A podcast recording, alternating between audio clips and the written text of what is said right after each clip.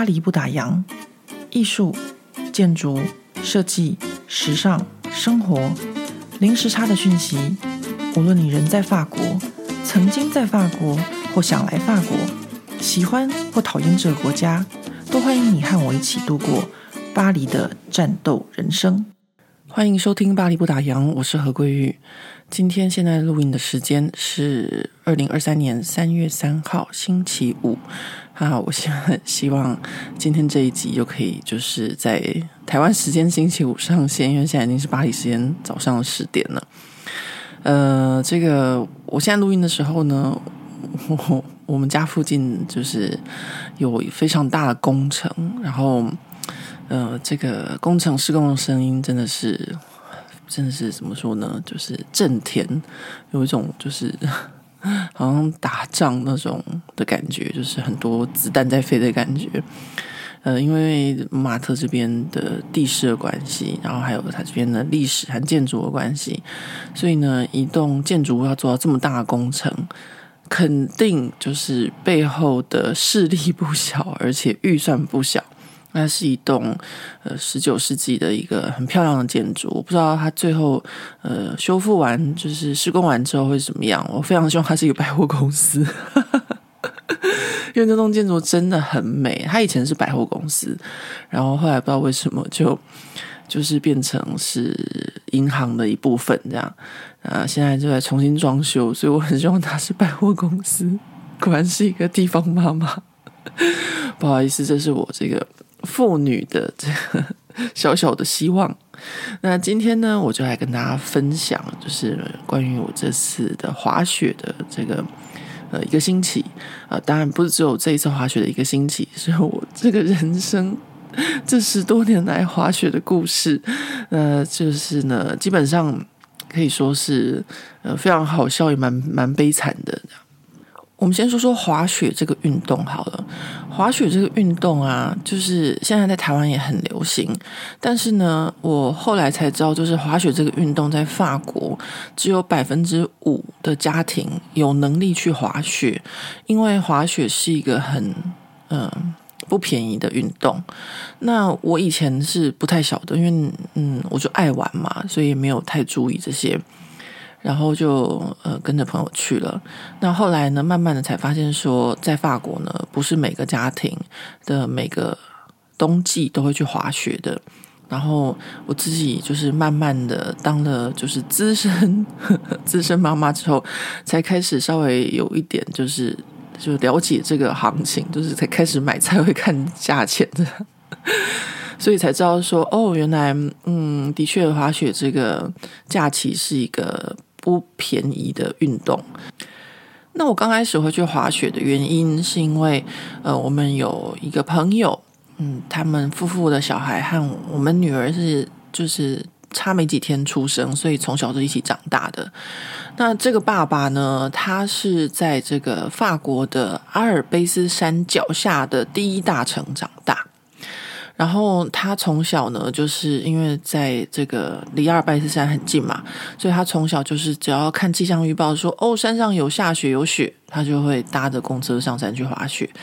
那这样的情况就有点像我们在台湾，就是要去冲浪的时候，你可能就会诶看一下气象预报，然后说哦有浪，然后就去冲，这样因为很近嘛。那这个爸爸呢，他也就是这样子，他小时候就是这样长大，所以他很会滑雪，就是三不五时就去滑雪。反正他家后山就是 阿尔卑斯山。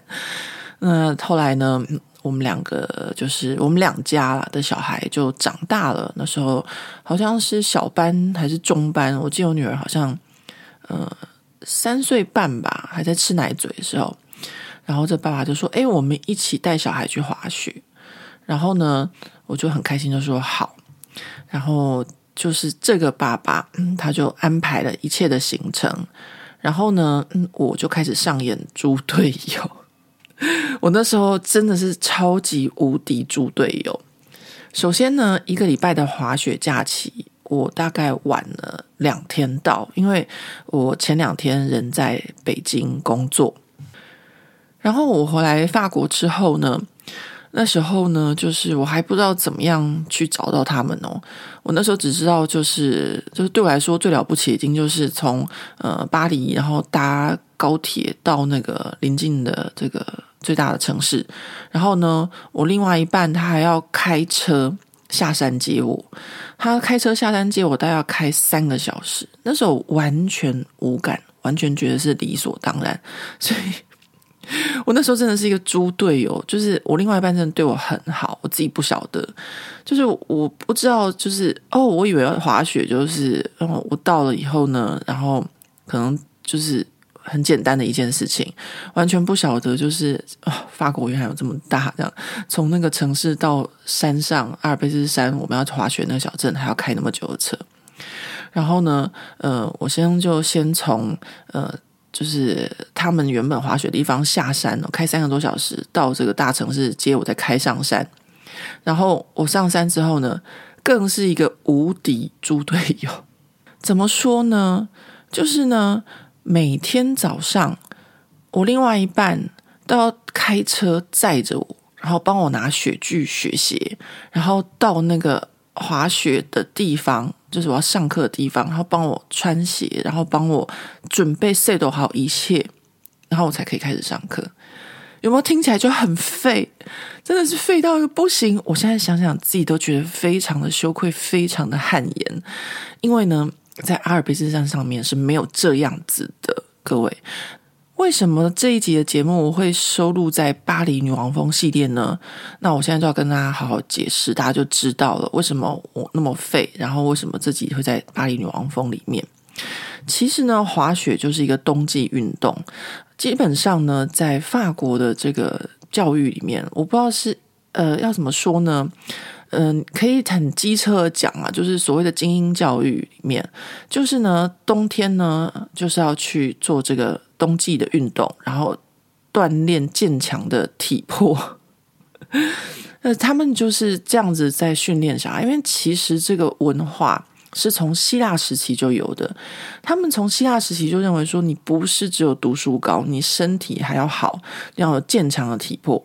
所以他们在很多的高等院校里面的一些就是呃精英高材生，他们都不是只有会死读书，他们不但成绩好，他们运动也好，而且他们还有音乐天赋，然后还有就是艺术的天分，就是所有一切方方面面都要是一个完人的状态。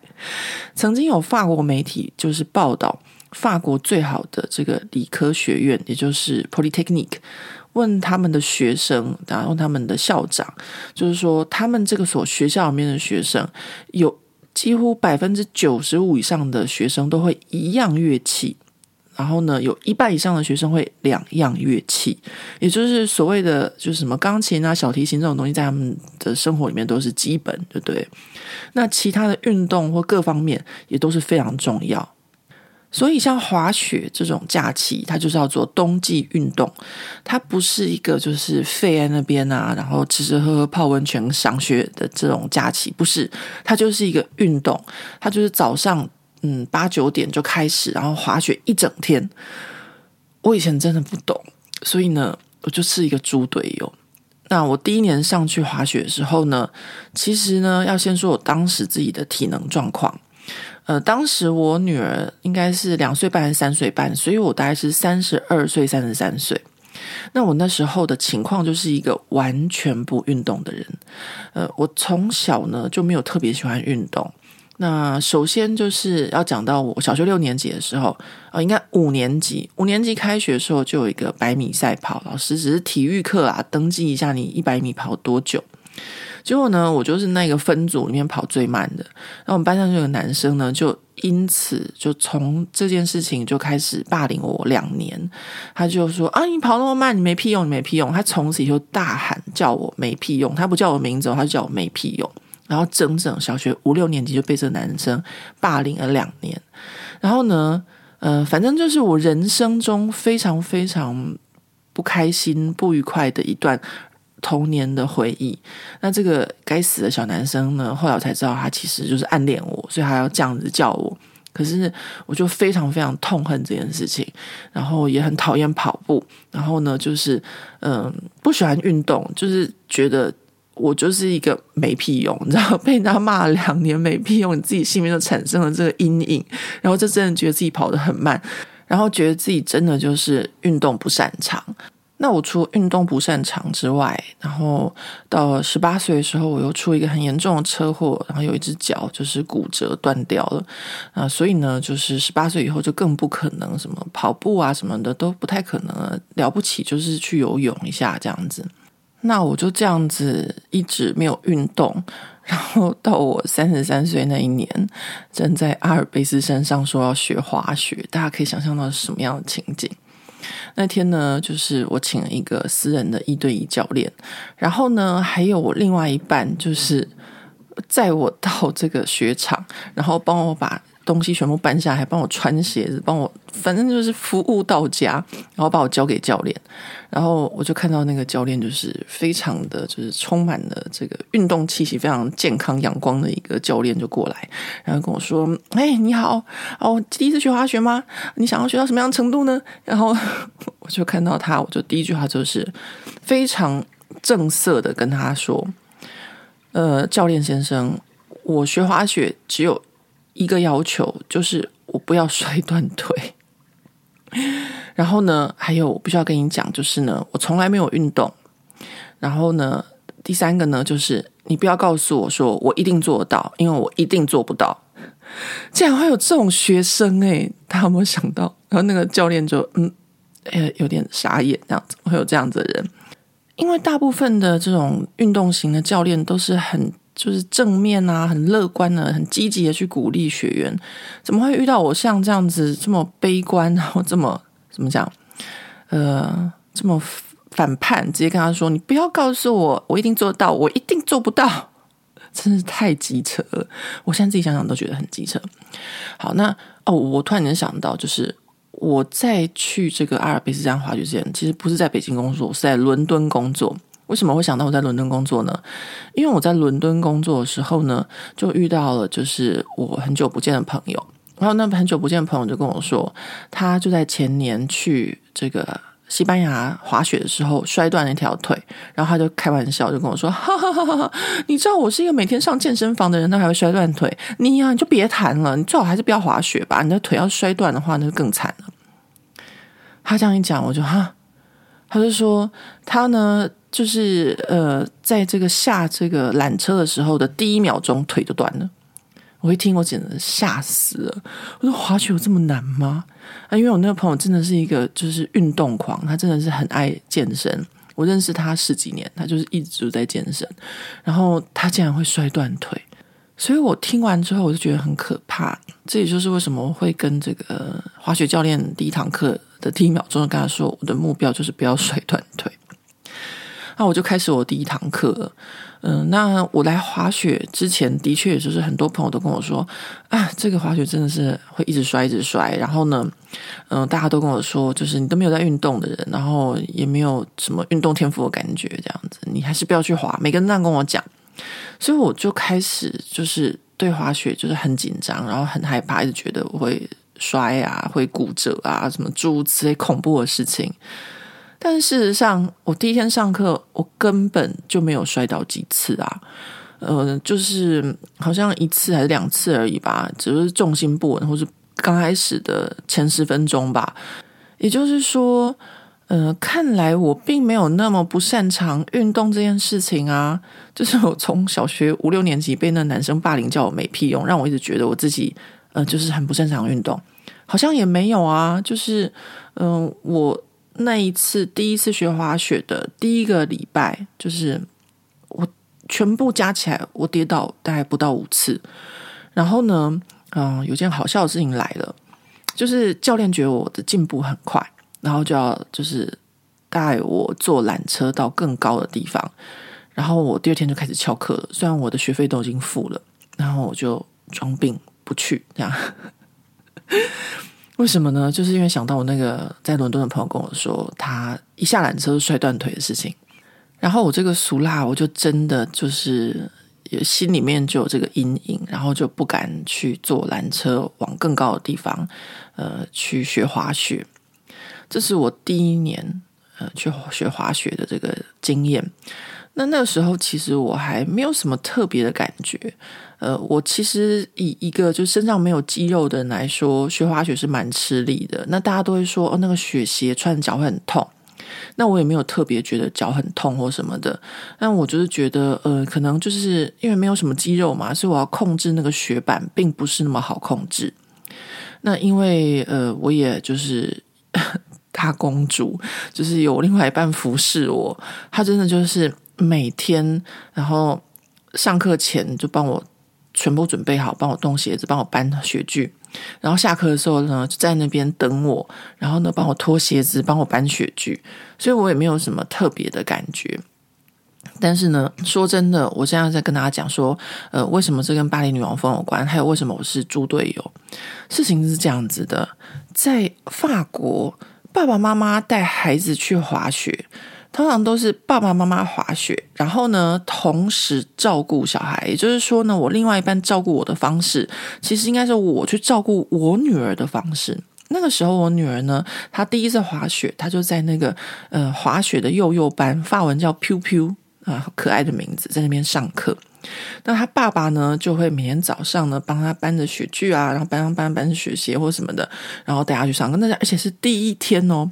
然后从第二天开始，他的雪鞋就会穿在自己的脚上，然后他就不用他爸爸再帮他到现场再弄了。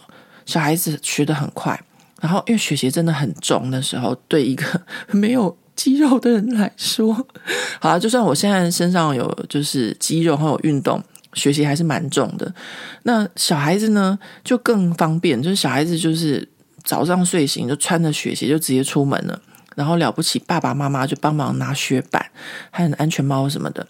那我那时候呢，就是一个比幼稚园幼幼班还需要人家照顾诶，你们说是不是猪队友？我现在真的想起来就觉得啊，再跟大家再跟大家讲，到后来第二年、第三年呢，这对朋友夫妇就决定再也不要跟我们一起去滑雪，就是一起去滑雪，同一个时段没关系，但是不要跟我们家住在一起。为什么呢？因为回到家之后，我还是一个整个人就是废。就觉得哦天哪，滑雪要了我半条命，然后呢就无法分担其他大人该分担的事物，比如说煮晚餐啊、买菜呀、或是没有洗碗，直接把碗放到洗碗机呀、或者是去倒垃圾啊什么的。这一切的一切，在我的记忆中都是空白的。各位就知道我那时候多么难相处，多么的公主病，有多么的猪队友。但我那时候真的，哎呀，现在想想都觉得。啊，就是很羞愧，然后这样子令人羞愧的情况啊，还延续到第二年。第二年呢，又是跟这对夫妇朋友，他们又说，因为我们在去滑雪，然后我说好哦。第二年我就更夸张了，各位，第二年我生了一场奇怪的病。那那场奇怪的病呢，大概呃，就是说是这样子的，我这边简单跟大家讲一下，就是我在差不多十一月份的时候回台湾。工作，然后呢，中间又去了中国，不知道上海是哪里工作，然后又回台湾，然后呢，我就出现了这个好像是就是有点像感冒的症状，然后呢，这个在台湾的医院就开给我一个就是抗生素，然后吃完以后就回巴黎，然后到了十二月底的时候，我就开始莫名其妙的一直拉肚子，就很像是那种肠胃炎的那种狂拉肚子。那这种拉肚子，你通常拉一天你就很虚脱了。那我那时候整整拉了七天。那我拉了大概七天，到一月初，大家都开始正常上班上课的时候，就赶快去看我的医生。然后呢，我的医生就觉得很奇怪，让我做各式各样的检查。反正呢，就是一直拖拖拖。那那时候呢，也不知道是怎么回事。反正呃，就拉了很久，然后身体都很不舒服，根本就不能吃东西了。然后常常是一整天都躺在床上。那那时候去滑雪的情况大概就是这样子，就是很虚弱，然后躺在床上。呃，因为还没有找出病因嘛，反正后来找出病因了。病因就是我吃了那个呃抗生素，它里面含有一种不知道什么成分，会在肠道里面，就是会有让我这样子拉肚子就对了。那大家在法国都知道，就是吃抗生素如果吃太多的话，都很容易拉肚子，这是在法国一种基本常识。那我那时候也没有想太多。就是觉得，反正就是不晓得，以为是吃坏肚子还是什么样。那最后检查结果是这样子。那不过呢，我第二年去滑雪的时候，就是在这种病恹恹躺在床上的状态，跟人家去滑雪。第一年就很废，对不对？第二年更废，第二年就躺在床上。然后呢，我另外一半就说，每天就是把食物送到我床边给我吃，然后就问我说：“诶，你明天要不要去试试看去上滑雪课？”然后第二天我说：“你明天要不要试试看去滑雪课？”然后我就觉得压力很大。被他问到第四天的时候，我就总算起床了，然后跟他说：“好，我去上滑雪课。”好，那我那时候就有种感觉，就是我觉得跟我另外一半，就是还有他的朋友一起去滑雪的压力无敌大。为什么呢？因为他们那对法国夫妇，他们的小孩每天都六点半就起床。那我女儿呢，都是比较晚的，就是小朋友嘛。但是我女儿很能睡，有的时候呢，都会跟我们一样睡到七八点这样。但他们的小孩呢，都六点多就起床，然后蹦蹦跳跳，然后把我女儿挖醒。然后呢，那对夫妇呢，也是一样，非常的就是怎么讲呢？呃。很有朝气，然后因为他们都在运动嘛，然后呢就是很早起，然后很早睡，然后动作很快，什么事情都就是一把照的这种。然后每天早上呢，他们把小孩送去上滑雪课之后，这对夫妇就自己搭了缆车往山上就开始自己去滑自己的雪。那每天都这样子哦，然后我那时候就就觉得好累哦。我心里面就想说，滑雪假期不是应该轻轻松松的吗？怎么根本就是军事训练营？然后我另外一半也是在跟我说：“诶，你要不要去滑雪？你要去滑雪？”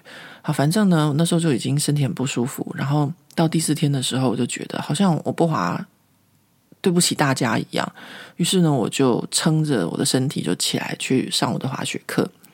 那第二年呢，我大概就是上了三天的滑雪课吧，也是一样，就是我另外一半呢，就是把我照顾的无微不至，比照顾女儿还要照顾的好，因为女儿自己会穿鞋出门，我还要她开着车载着我的鞋，然后呢，到 到雪场上换鞋这样。然后上课也就是就这样子嘛，因为我前年也不过就是学一个基础，然后今年呢就是再稍微复习一下，就在山脚下玩一玩，就是完全没有任何的进步，也完全没有任何的压力，因为我还是一样遇到这个教练，同样的话再跟他说一次：第一，我不要摔断腿；第二，不要勉强我；第三，我今年加一个新的句子，叫做。我并没有要成为冬奥选手，我的目的只是要在十年后可以跟我女儿一起滑雪，所以我有十年的时间，让我慢慢来。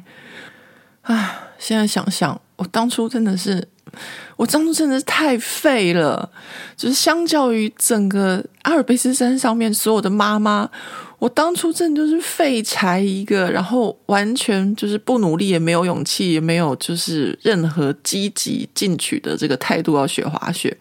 我竟然这样跟教练讲，然后而且我讲的就是当之无愧，就是觉得嗯就是这样子。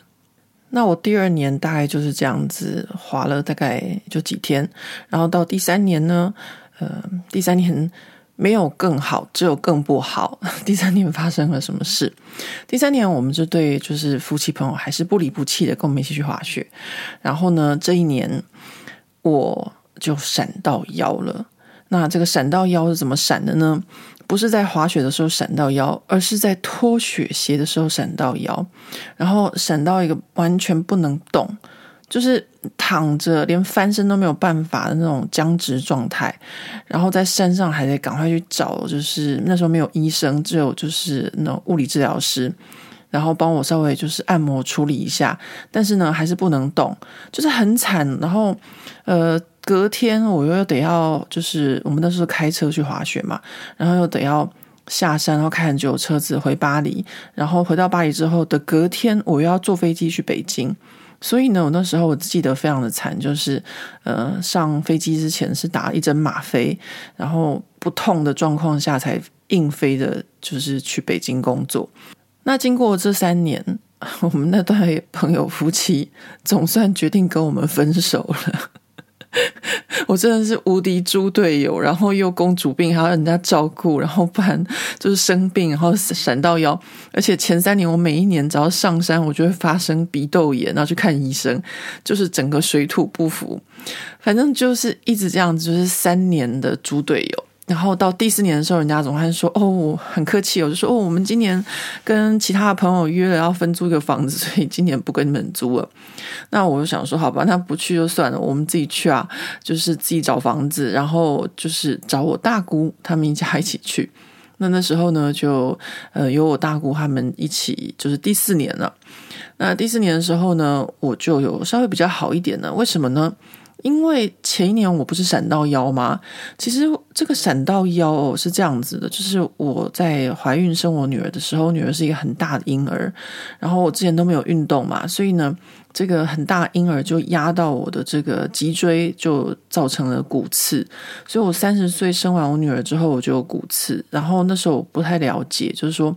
其实我那个骨刺的部位，呃，是要靠运动，就是把肌肉就是训练起来，才可以把那个骨头压到的地方把它拉开，才不会痛，才不会闪到腰。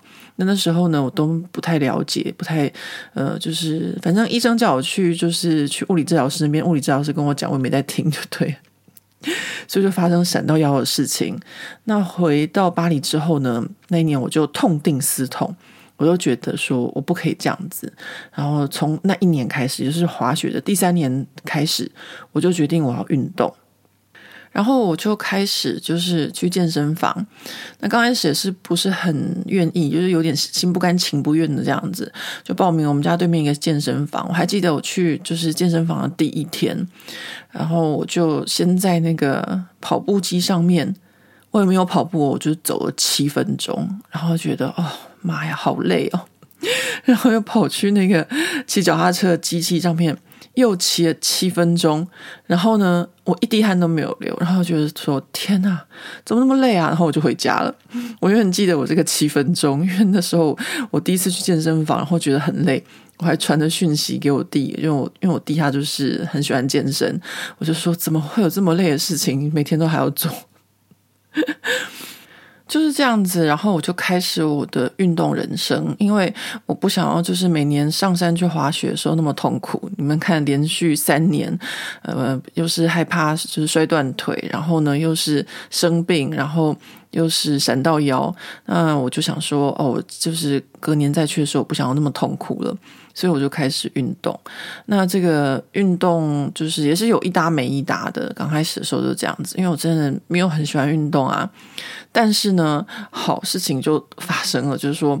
我在就是隔年要去滑雪前的时候，我就会稍微比较认真一点啊，就想说，嗯，差不多，呃，快要去滑雪，我稍微准备一下，因为那个下坡的时候刹车要那个大腿的四头肌要有力，然后就开始练一下深蹲啊，然后跑一下步啊，然后骑下脚踏车，大概就这样子吧。第一年开始运动就是这样，然后呢就去滑雪，那是第四年去滑雪，然后那一年我朋友就。不太理我们了，所以我们就跟我们大姑一起去。那那一年滑雪呢，就还好，就没发生什么事。哎，我在想，这么说来，是不是我跟那对夫妇朋友就是八字不合，还是怎么样？为什么一跟他们分开了，就是第一年我马上就好像没发生什么事呢？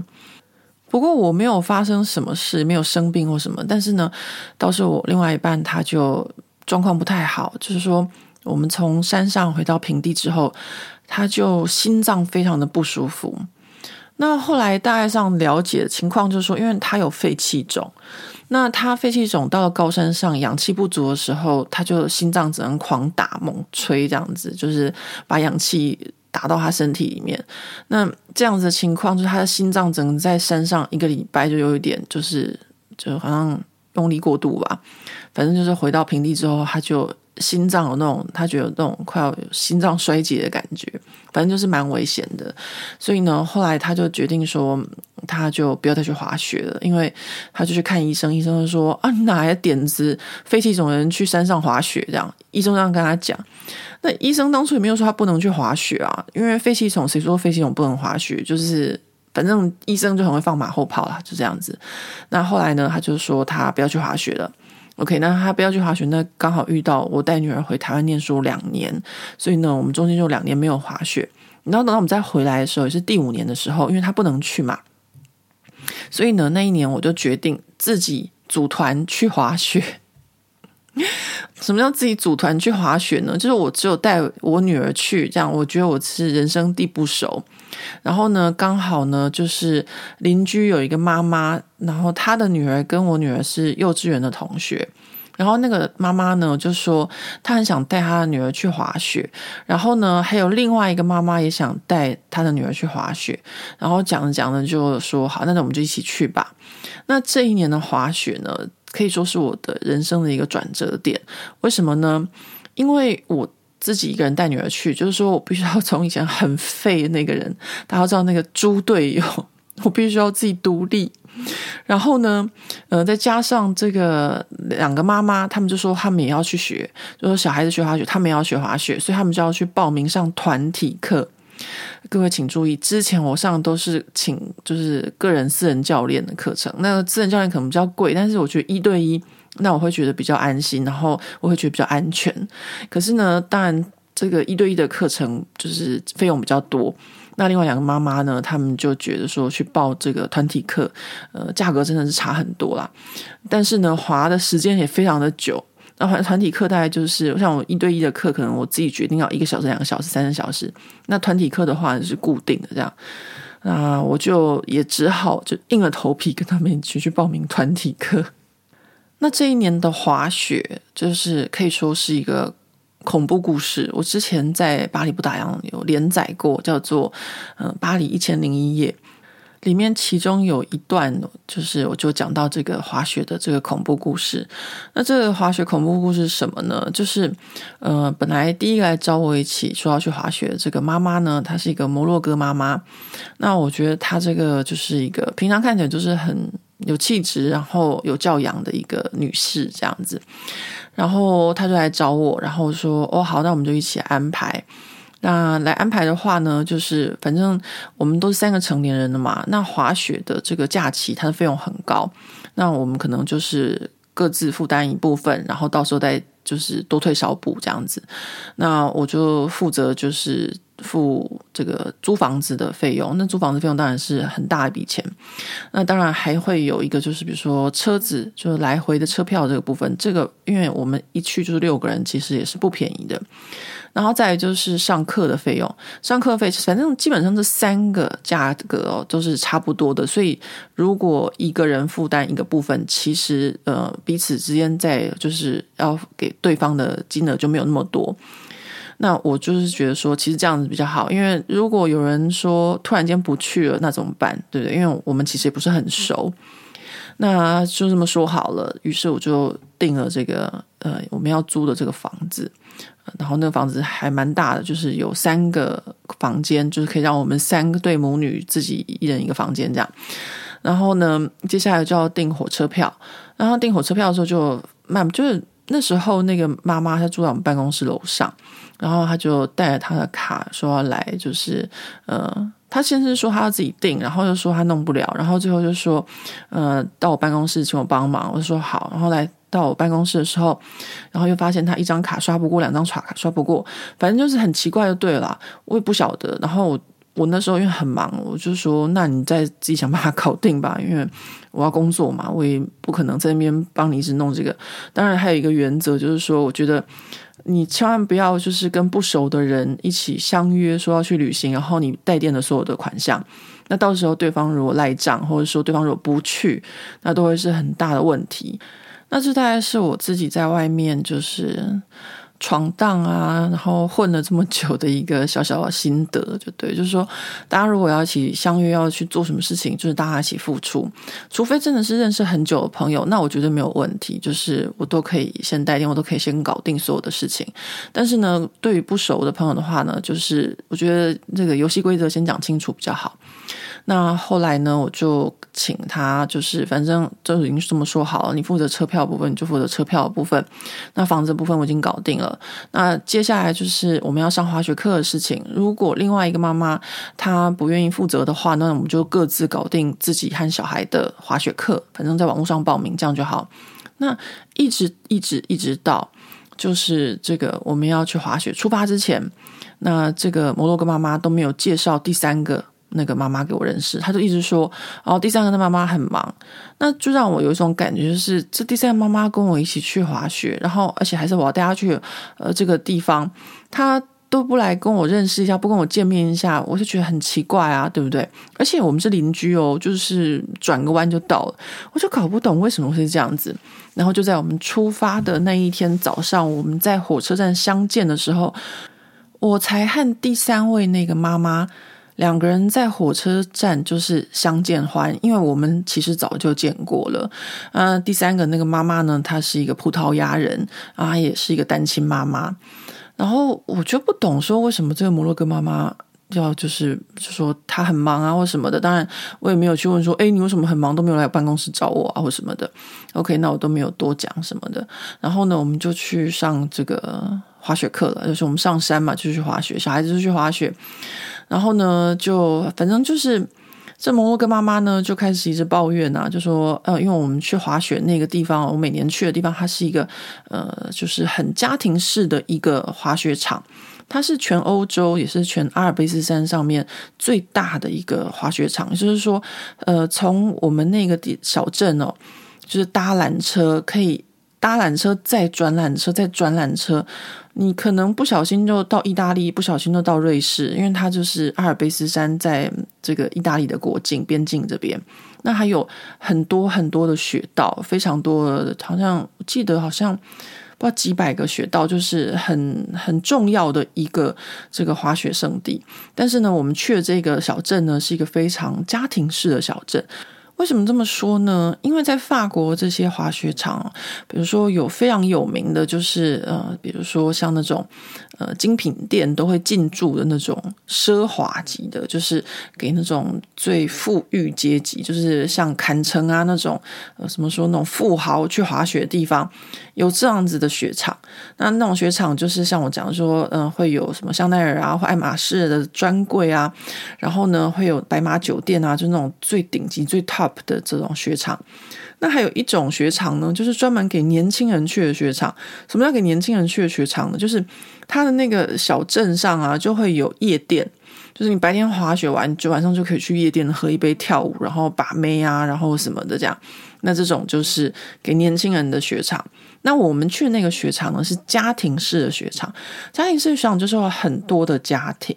然后呢，在这个小镇上呢，也就是会呃比较多小朋友啊，很多就是餐厅啊，比较没有就是是那种夜店啊，或者是 pub 那种，所以呢。呃，对，小镇上还有温泉，所以非常适合这种家庭去这种地方啊。那那个摩洛哥妈妈呢，她一到之后呢，就开始抱怨了，就是说，啊，怎么会是这样子的这种地方滑雪啊？像我以前去滑雪的时候啊，都是那个滑到那个饭店前面，然后呢，就有人帮我们脱鞋，然后怎么这样。然后我心里面就想说，因为当初我在租房子的时候，他就给我开一个预算，说，呃，一个晚上不能够超过多少钱，这样一百块。我说，一个晚上在阿尔卑斯山上面没有超过一百块的预算是租不到房子的耶，因为随便租一个都是就是好几百欧啊，不可能。就是我们三个大人加三个小孩，那他那时候给我开的这个条件非常严苛，要我找到这么便宜的房子。但是呢，到了山上之后，他却跟我说，呃，他觉得就是我们住的地方很烂呐，嗯、呃，他以前去的地方都是那种，呃，滑雪，然后只就可以直接滑到旅馆，然后会有有人帮他们就是拿雪具、收雪具，然后雪鞋这样子，嗯，这样子的情况呢，其实，在法国有一些雪场是这样子，他们那种是就是整个雪场就是专门盖那种大型的旅馆。然后呢，你就的确就是滑雪直接滑到你旅馆那种。那像那种的话呢，就是我不是我的风格，因为它那种就比较像大型工厂。那我们会选这个小镇的原因，就是因为它就是比较居家型，然后比较家庭式，然后呢有温泉、有小河，然后就是你滑完雪以后，你就自己拿雪具回家这样子。你要自己搬雪具，没有人帮你哦，除非像我之前有另外一半。他要开车帮我接送，我现在在讲还是觉得很不好意思。那大部分的大家都是自己拿啦，不然你就坐接驳车嘛。我相信这个好像在日本也是有这样子的啊。我听百灵果他们去那个叫什么越后汤泽，就是坐那个接驳车去就是去滑雪。那这都其实都是很正常的。那所以这时候，这个摩洛哥妈妈这样跟我讲的时候，就觉得嗯，就是如果预算一百欧，然后呢，你想要住在那种就是一晚上要五百欧的这种旅馆，那请问一下这个。账是要怎么算呢？就是说，我相信大家应该都有遇到过这种例子，而且说真的，像这个摩洛哥妈妈，我还不是第一次遇到呢。我后来还有再遇到，就是我相信大家都会有可能会有这样子的经验，就是你可能跟朋友一起出去玩，然后呢，对方呢就是说，哦，这个不想出太多钱，然后呢，到了之后呢，又发现说，哦，这怎么那么烂？那我真的是觉得。嗯，以前我年轻不太懂，就会觉得说哦，很不爽，觉得这种人真的很机车，以后不要跟他旅行。那像我年纪比较大了，我就会觉得说，呃，说真的哦，就是你们大家自己想想看嘛，如果他只有一百欧的预算，他却想要住五百欧预算的这个旅馆，那他的想法是什么呢？各位，我不知道大家有没有想得出来。好，我可以跟大家讲。根据我的经验呢，很简单，就是他要你帮他买单那四百欧，就这样子，没错。我想听到这个，你可能觉得就是就是觉得不可思议，但是这种人就是这样子，而且我不是只有遇到过一次，我还遇到过两次、三次，他们就是这样子。他觉得我就只愿意出一百欧，但是我要去住五百欧的，剩下应该是你要去搞定，但是凭什么，对吧？那。呃，我不介意，就是去住很好的旅馆，因为我自己负担得起，而且我也很喜欢，我们家人也很喜欢，我女儿和我另外一半，我们都很喜欢去住好旅馆。但是呢，当我们跟别人一起去旅行的时候，当然是会考虑到别人的就是经济条件，或者说呃，别人愿意负担的是什么？因为有的人喜欢住好的，有人喜欢吃好的，有人喜欢穿好的，有人喜欢就是。嗯，用比较贵的保养品，就大家的这个价值观是不一样的嘛。那我们一起出去玩的话呢，我们会比较就是站在别人的角度想说，嗯，你觉得你喜欢就是住比较好呢，还是吃比较好，还是怎么样？这样子大家才可以互相就是就是找到一个磨合点，才会玩得愉快，不是吗？那所以我说，呃，我刚刚讲说像这样子的想法，就是说我。愿意出一百欧，但是我却想要住五百欧的这个条件，然后就是要别人帮我付的这个心态，我这个并不是空穴来风，而是在这一次就是跟这个摩洛哥妈妈一起去滑雪，呃。到后来呢，我才知道说他那时候呢要联合那个葡萄牙妈妈，然后来骗我的钱。啊，那时候呢，我记得就是一个礼拜三的晚上，然后他就把我叫到那个餐厅，然后就说：“来，我们来算账。”这样，我就说：“哦，好啊。”然后我也没有想太多，然后就去想说：“哎，反正我没有买菜啊，然后有什么的，那大家就是算一算也 OK 啊。”结果呢，一算之后才发现说。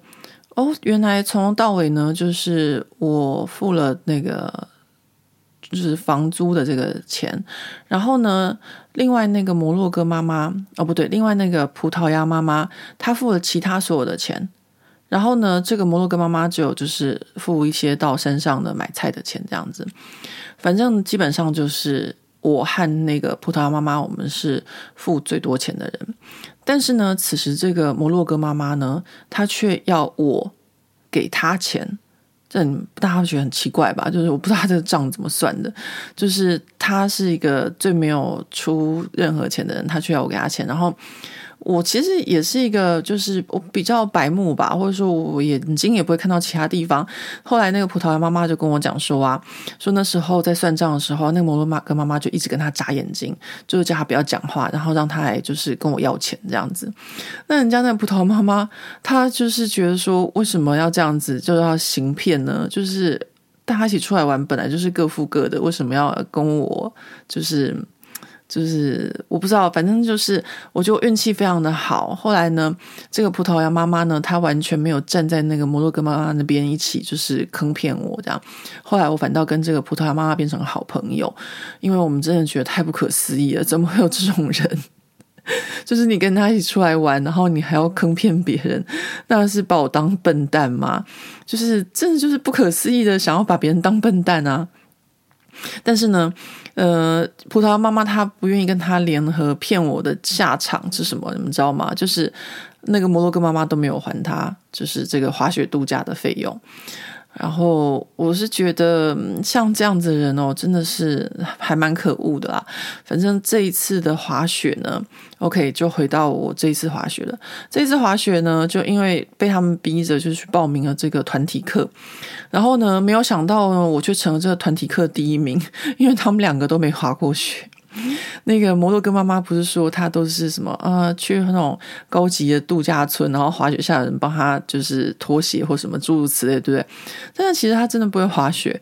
然后呃，我就成了这个呃，就是大人组的团体课的第一名学生。我其实前面三年四年大家有都听到吗？我根本就是就是还是幼幼班啊，然后就莫名其妙的，就是呃突然间进入我这团体课。所以，我真的觉得我并没有就是运动细胞不好啦。然后呢，上完这个团体课呢，诶，在下面玩一玩还不错。结果没想到到了第三天早上，教练就说：“好，我们今天上山。”我一听整个傻眼，完全来不及就是装病逃走诸如此类的。我之前不讲过吗？就是我只要听到坐缆车上去，我就怕腿摔断腿嘛，所以我就会就是常常就翘课啊、装病啊，后来不去上课。但是那一次呢，我是完全没有办法拒绝。就是我已经人在那边了，然后呢，已经要上课了，然后呢，也来不及装病，也没办法尿遁，然后就是，哎呀，反正反正就这样子吧，我只能说就是被打鸭子上架，然后呢，我就上了缆车。然后上缆车之后，我就很紧张，我真是无敌紧张。当时，因为我就想到我朋友断腿的事，然后又想到我另外一半说他每次就是坐缆车都会有就是惧高症的事情，因为我也有点惧高症，然后我就一路就很怕，然后就很不安，心里面就是各种不同的这种小剧场啊，内心戏全部都在上演，就整个人就很不舒服，就对。结果上去之后发现说，诶，我好像没有惧高症，诶。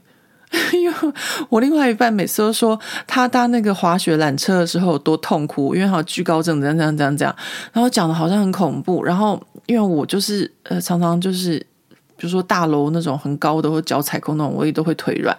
哎，我为什么搭缆车我一点都没有惧高症？哎，我觉得那个风吹起来好凉爽，好开心哦。然后呢，慢慢的呢就要到那个要下坡，就是。缆车到了以后呢，要下来的地方，我朋友摔断腿那个情况，就是让我非常非常紧张。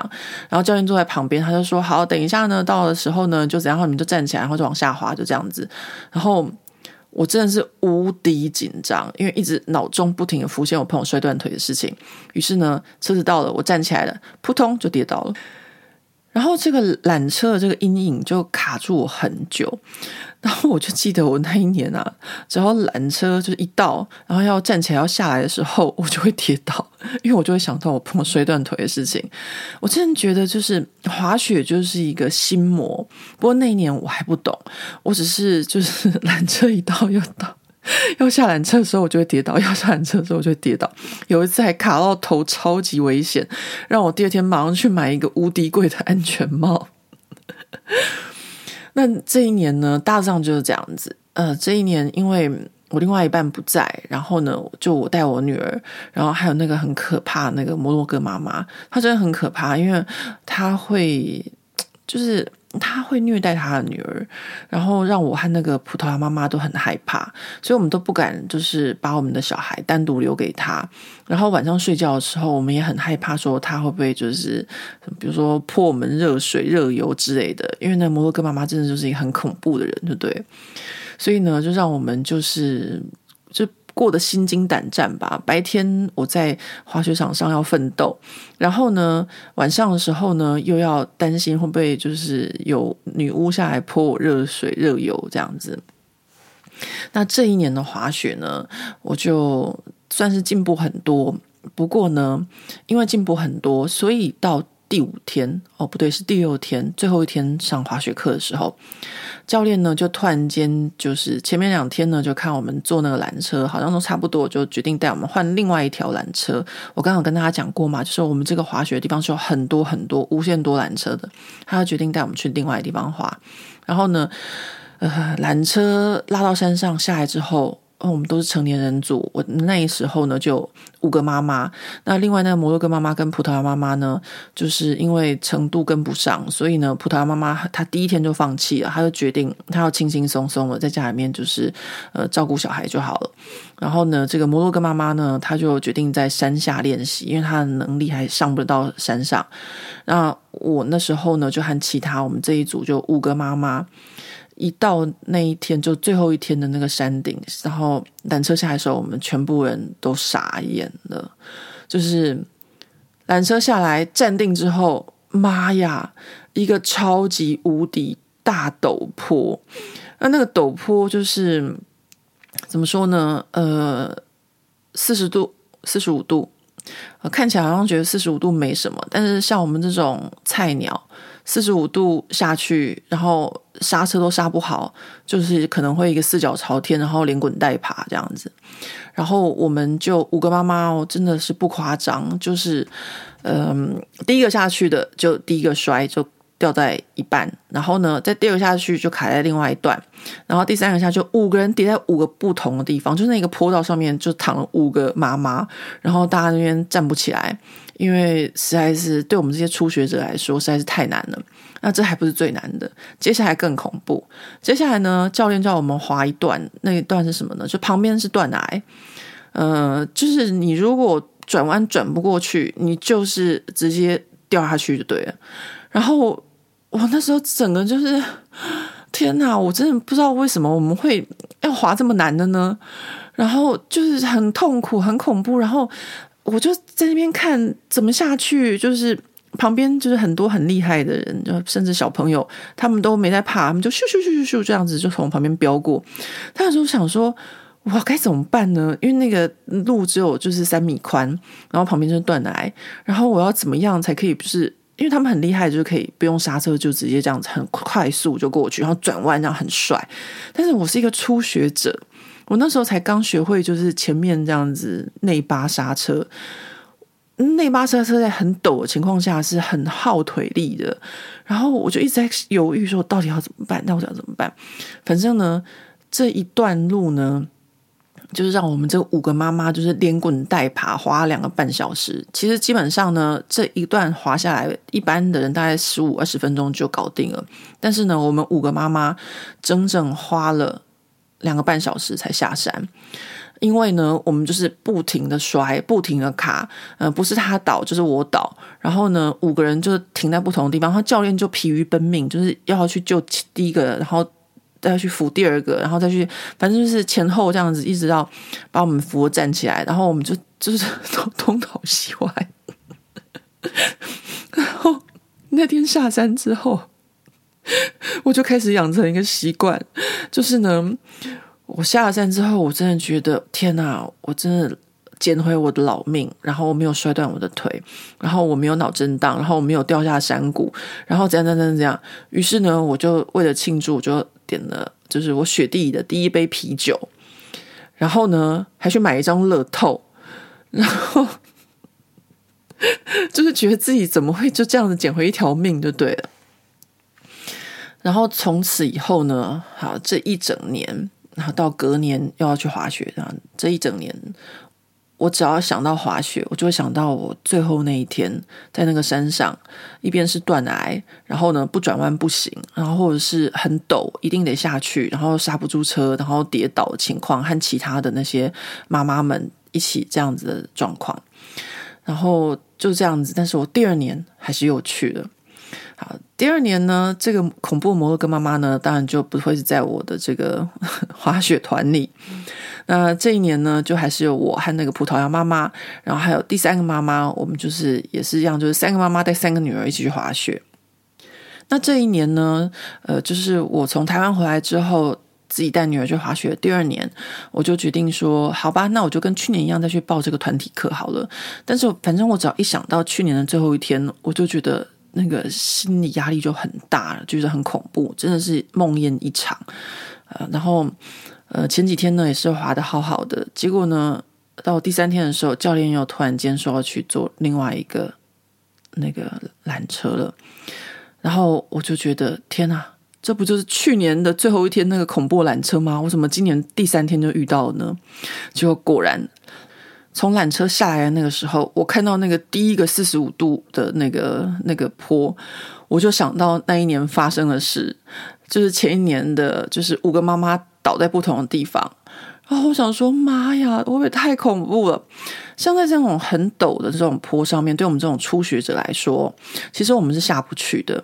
所以教练的时候呢，他就就是跟我们说，这个你们下不去，所以你们要用阶梯式的方法下来。什么叫阶梯式的方法下来？阶梯式的方法是非常累的，就是呢，要把我们那个就是雪板跟那个坡度是打横的，然后像走楼梯一样这样子走下来。但是你必须要把你的脚是斜的，就是。把你的脚牵在那个那个镶嵌在雪上面，就是要很用力这样压着，然后这样子像是有点像爬下来一样就对了。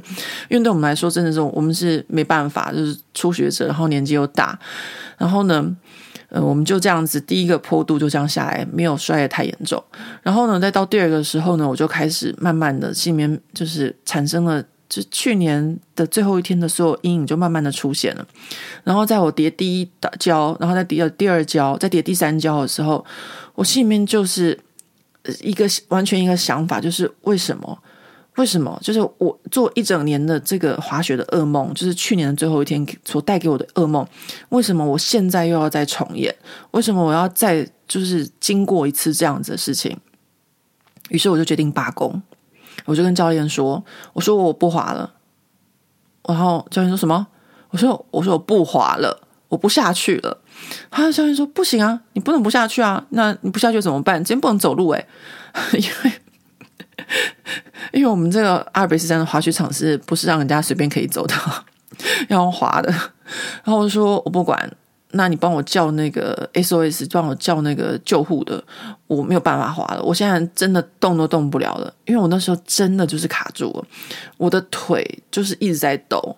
因为我想到就是我前一年的那个梦魇，我就是没有办法脱离，就没有办法再往前滑一步。我就是一滑我就害怕，我就是完全没有办法就对了。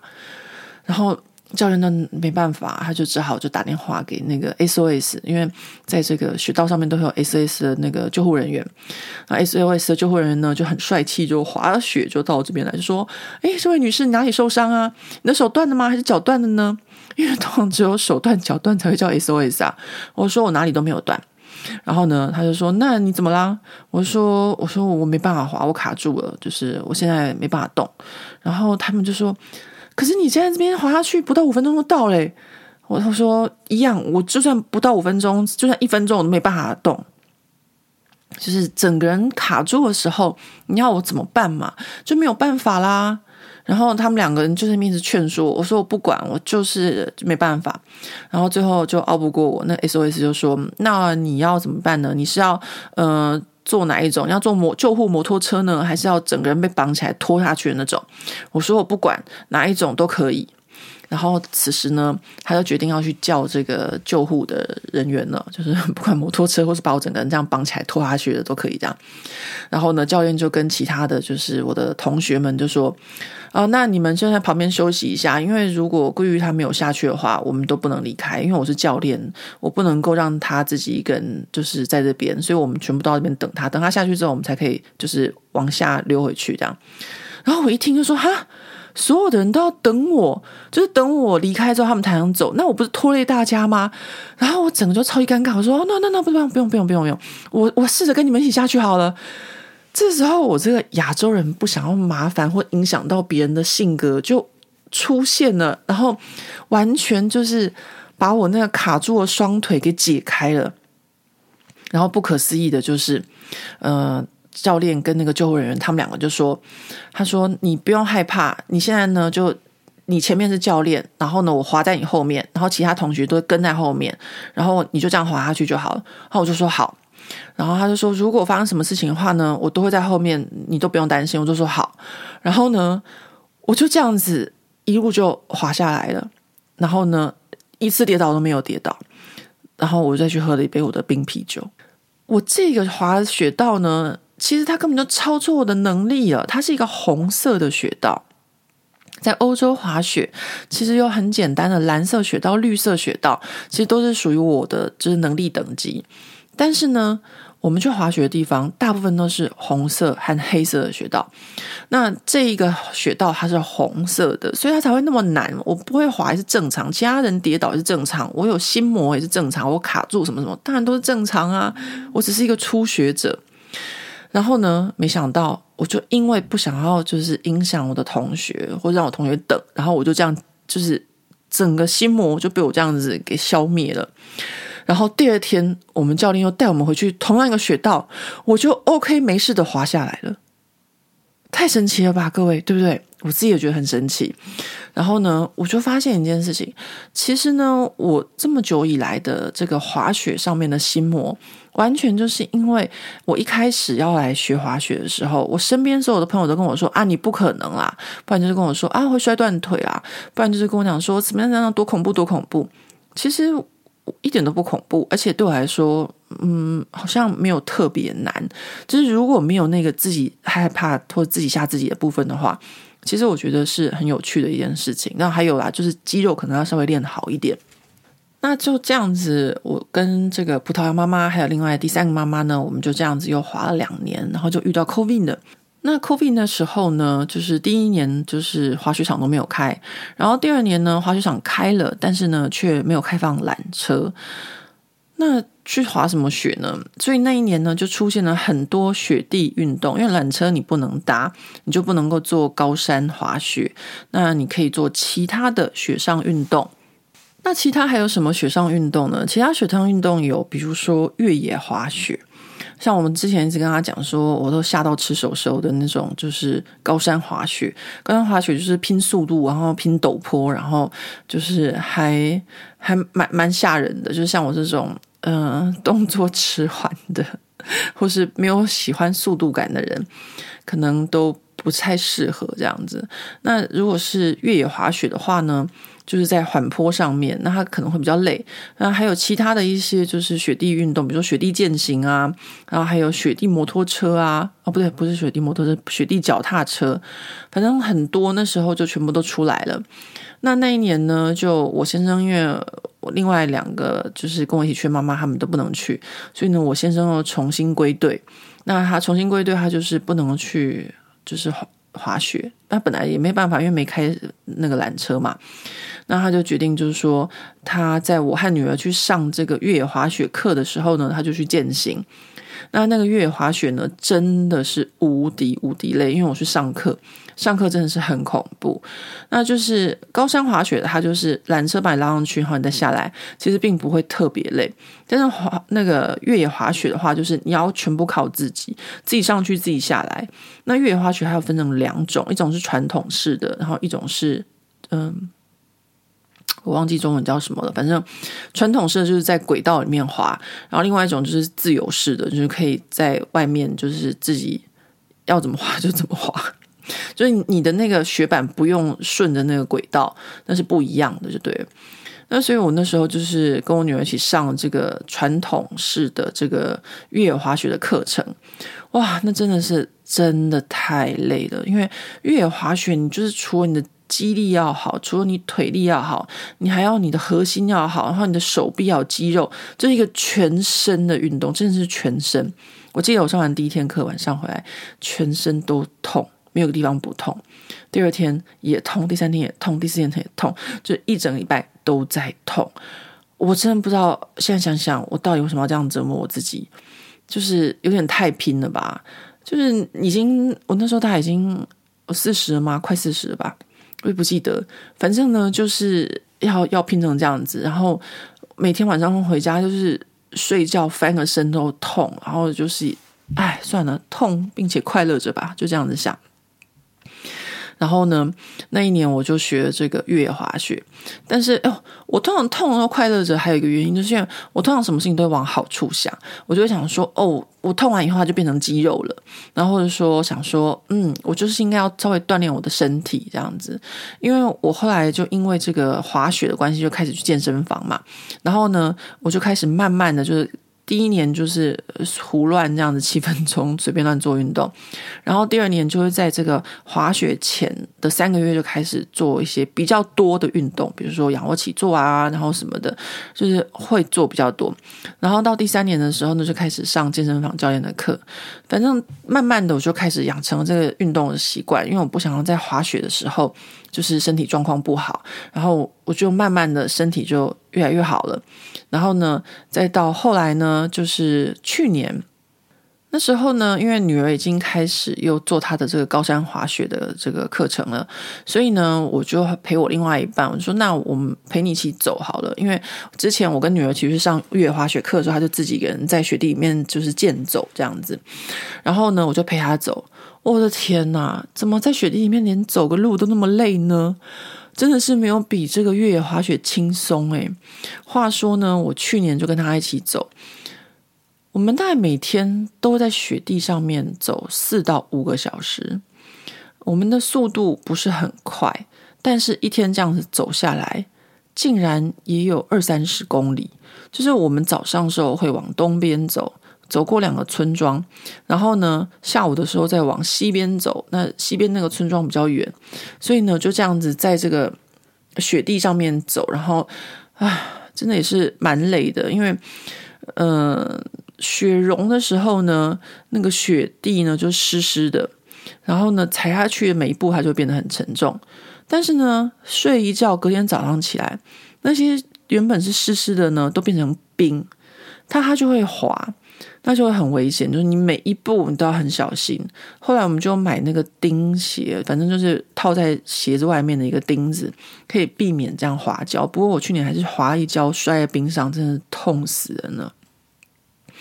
那我大概就是这样子，跟我另外一半去年我这样走了三天啊，第一天真的是。全身痛，就是整个腿都觉得不是我的腿了。然后第二天也觉得不是我的腿，第第三天好不容易觉得是我的腿的时候，然后因为每天在走的时候，我都看到人在做越野滑雪，我就想到啊，前年跟女儿去做越野滑雪真的是很好玩啊。然后我就真的是自己找苦头吃，我就跟我另外一半说，第四天的时候说，我们今天来做个越野滑雪吧。那他就说好啊。嗯、不过到此为止呢，我都没有跟大家介绍过我另外一半的这个 就是身体的情况。我就跟大家说，他就是肺气肿，然后心脏不是很好。但其实这位先生呢，是一位头脑不简单而且四肢发达的人。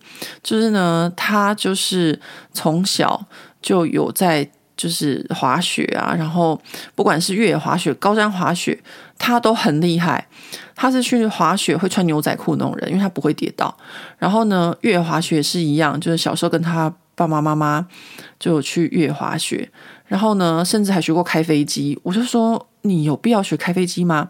然后他就说哦，因为小时候坐飞机很贵，然后没有办法让我们坐飞机，所以就送我们去学开飞机。我说天哪，这是什么逻辑？所以他是一个什么运动都很擅长的，你就游泳也游得超快。啊，真的是，我就觉得说，好，各位，反正就是我们要知道，就是不要觉得人家头脑简单、四肢发达。就是在法国啊，很多四肢发达人也聪明的不得了。大概就是这样讲，就他们就是那种就是完人的教育嘛，就是你不知道只有有学问，你还要呃身体好，你还要会运动，你还要懂琴棋书画之类的这样子啊。然后我们就第四天，他就陪我去做这个越野滑雪。我真的就是自讨苦吃了。我经常跟跟大家讲，就是我本来只是下半身痛，然后越野滑雪完之后，我就变成上半身痛，因为我的上半身就是手臂要滑，然后还包含我的核心，然后全部带动的这样子。所以呢，第四天我就是全身都痛。好哦，我自己自找苦吃，还没有结束哦，因为我连上半身都痛。于是我到第五天的时候，我就跟我先生说：“我说不然这样子吧，我们今天来做高山滑雪。”真是欠骂。那我我先生说：“哦，好啊，嗯，都已经来了，不做下高山滑雪真的是很可惜。”因为他就是一个法国人，他就觉得说我到山上就是要滑雪，就是要做高山滑雪，不然的话就是不叫做滑雪。然后他就很开心跟我去租鞋子或什么。好，到这一天高山滑雪的时候，当然我还是呃有累积着我好几天的下半身腿不是我的腿，然后还有前一天的就是越野滑雪的上半身很痛。今天呢，高山滑雪在帮我再增加一样叫做脚踝破皮的脚踝痛。以前我穿那高山滑雪的雪鞋的时候都不会有感觉，因为我就直接在那个脚内侧或是外侧，就是你要压的地方已经直接生出来一块茧了。因为你每天都在穿嘛，每天都在练，但是你只有穿一天，你还没有就是练成茧，所以你就会很痛。于是呢，我又帮自己找一个新的创伤。然后到最后一天的时候，我真的说：“好吧，那我们再回去散步吧。”等到我脱了雪鞋再回去散步的时候，此时我觉得我的腿非常的轻盈。这大概就是去年的情况。那今年呢？今年我们真的就是放飞自我了。我们今年真的觉得我们年纪大了，我们不要那么拼了。然后连我们的小孩，我们都不要让他那么拼了。就是。以前呢，我们都会要求我女儿从早上九点开始滑雪，然后滑到下午五点。就她的课程早上九点到中午，然后吃个饭，然后在下午再继续上。那这样的时候呢，我们就在她上课的时候，我们也就去做我们的运动。那大家想想看嘛，我们平常在都市里面一天了不起做一个小时的运动。但是呢，突然间到了山上，一天变成五倍，那怪不得我的腿不是我的腿，或者全身痛的那样子，就简直就是像个残废一样，丧尸。我在家里面走路的时候，那时候像丧尸。那今年我们就决定不要这样子。那尤其是我另一半，嗯，我觉得他今年，他今年真的就是比较没有对我们要求那么高。我女儿呢，就是她报名就是早上的课，然后礼拜四全天这样子。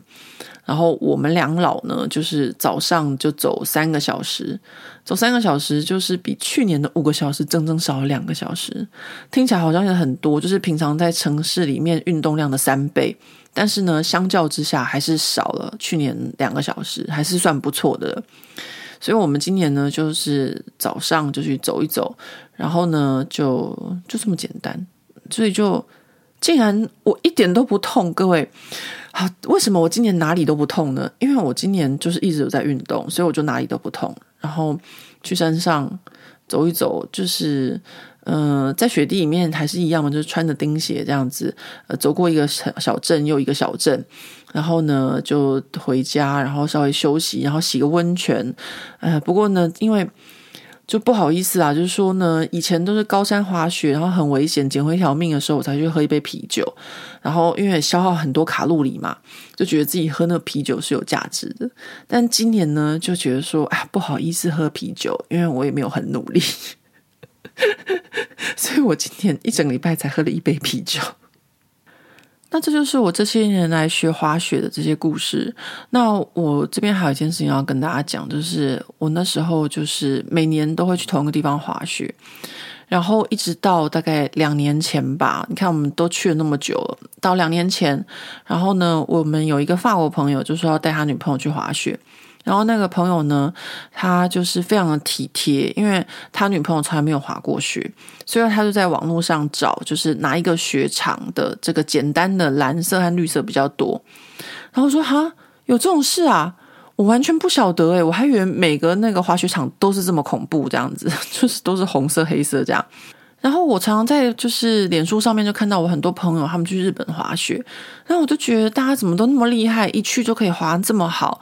因为我在这个阿尔卑斯山上面这个打滚的这个滑雪人生，就是一直都很痛苦啊，就一直滑不好，然后一直就是吃手手，一直很恐怖。为什么大家都可以在日本滑这么棒？反正呢，就是两年前这个朋友帮他女朋友找这个比较多绿色跟蓝色的雪道时候，我才知道说，原来这么多年来我都上当了。其实也不是说我上当，就是当初带我们去滑雪那个朋友，因为人家很会滑，所以人家才来这边滑。就是我们每年去滑雪的那个地方，最简单的蓝色跟绿色只有三百公尺。各位，你们知道三百公尺有多短吗？就是我。最初上幼幼班的时候，下面那三百公尺，所以在这个地方学滑雪，就是学不到两天，你就一定得去那个下到吃手手的红色的这个雪道啊，因为这一个滑雪场，它百分之五十七还是百分之多少，就是大部分都是红色雪道跟黑色雪道啊，就是完全不适合初学者。然后呢，我就在这个地方打滚了十年。哦，超过十年了，十一年吧。所以我一直很想要去日本滑雪，或是去一个平缓的地方滑雪，然后重拾我对滑雪的这个信心。其实我那时候知道的时候，我也很想换地方，可是我女儿就不愿意啊，因为她已经学到很难的地方了。她常常就是只在此山中，云深不知处。就是他只要跟教练一出发，他妈就看不到他的车尾灯，完全不知道他在山中的哪个地方。所以他根本就不想要去那种很简单的地方滑雪。但他这种完全没有想到，说我真的很想要，就是。可以去滑一些蓝色和绿色的呀？为什么我都要在红色上面吃手收呢？这样子活人生，这样子滑雪有意义吗？对吧？好，这就是呢我滑雪的故事。那我们再回到女王峰，为什么会在女王峰这一集？因为我女儿学校女王峰们，就是这些家长代表们，他们当然也有带他们的孩子去滑雪。那我就要跟大家讲了。阿尔卑斯山上面的法国妈妈是什么样子？绝对不会是像我这样子，还要另外一半照顾，然后是一个就是猪队友。阿尔卑斯山上面的妈妈们都是一手扛自己的雪板，一手扛小孩的雪板。这个景色呢，我以前都没有注意到，因为都是我另外一半在照顾我。这个景色一直到我跟我女儿两个人，就是和那个摩洛哥妈妈一起去滑雪那一年，我才看到的。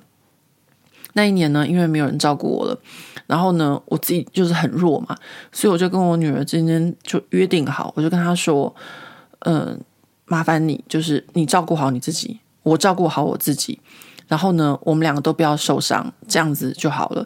你只要照顾好你自己，就是帮妈妈很大的忙，然后妈妈只要照顾好自己，就是帮你很大的忙。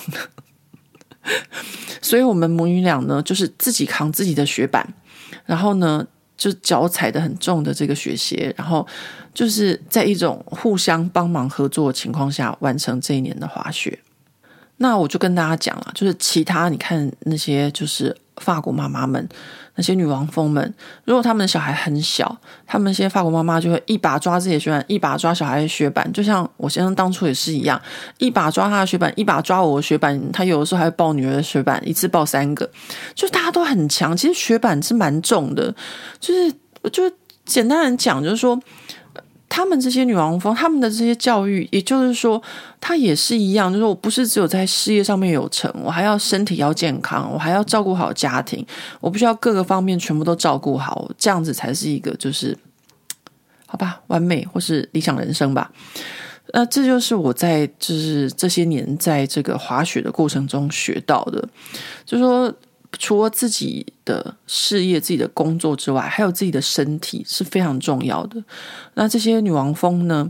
他们就是这样子，他们自己是这样，他们也是这样教小孩。就像我前几天就在这个阿尔卑斯山上面的时候，就跟大家在脸书上面分享。就有一天呢，我就坐上这个雪场的接驳车，然后就上来一对母子。然后那个儿子就在抱怨呢、啊，就是说啊，这滑雪现在很重，怎样怎样。那大家都会抱怨的正常，因为他真的很重。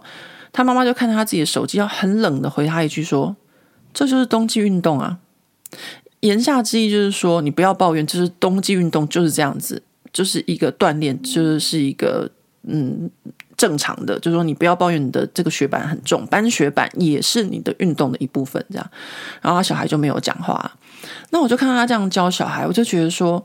嗯，真的就是说，呃，西方人在教育孩子的过程中，他们真的就会呃，让小孩子除了学校成绩之外，然后呢，体育啊，各各方都要很均衡的去。就是发展，那包含说冬季也不是废废在家里。我想到我以前自己小时候，冬天就是放暑假的时候啊，放寒假的时候，都真的很废。就是我很喜欢去那个漫画出租店租漫画、租小说啊，然后在家里面废一整天都不动啊，吃零食啊什么的。他们不是，他们就是冬季也要去运动，然后呢，秋天呢去海边吹冷风，这样才可以让头脑吸饱了。那个氧气，然后再回到都市里面才会有精神，然后去做其他事情。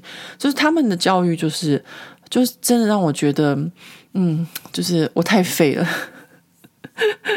不过，反正我已经当妈妈这么多年了，所以我现在就慢慢的就知道了。所以我在这边跟大家分享，就是说我看到的情况，就是大家也看到我最初的前三年是有多么的猪队友，多么的就是拍到顶。然后我现在自己就不管怎么样想起来都觉得很很羞耻，就对。那再看看其他那些法国妈妈们，就是每个都很独立，然后能够担当一面，或是小孩啊、工作啊什么的。那我觉得这个应该是和教育是有很大的关系。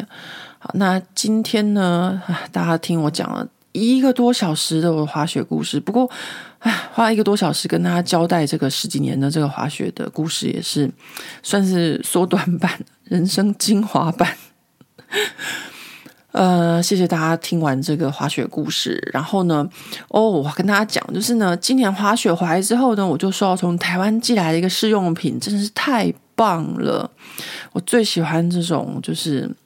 保养品啊，或是这种试用品这样子，然后呢，刚好我又从雪地里面回来，开心的不得了，所以呢，我现在开始试用，然后呢，之后就是再跟大家分享，看看我这个试用的心得报告如何。那我们今天就到这边啦，谢谢大家听我说这么久的滑雪的这个故事，我心里面其实在想说。啊，你讲那么多，干人家什么事啊？但是呢，就是嗯，好吧，如果你闲着没事，就听听；不想听的话呢，我想就是听其他集关于就是一些历史啊，或是一些其他的内容会比较有意义的，我也不介意。好，那就这样子吧，我们下回见，拜拜。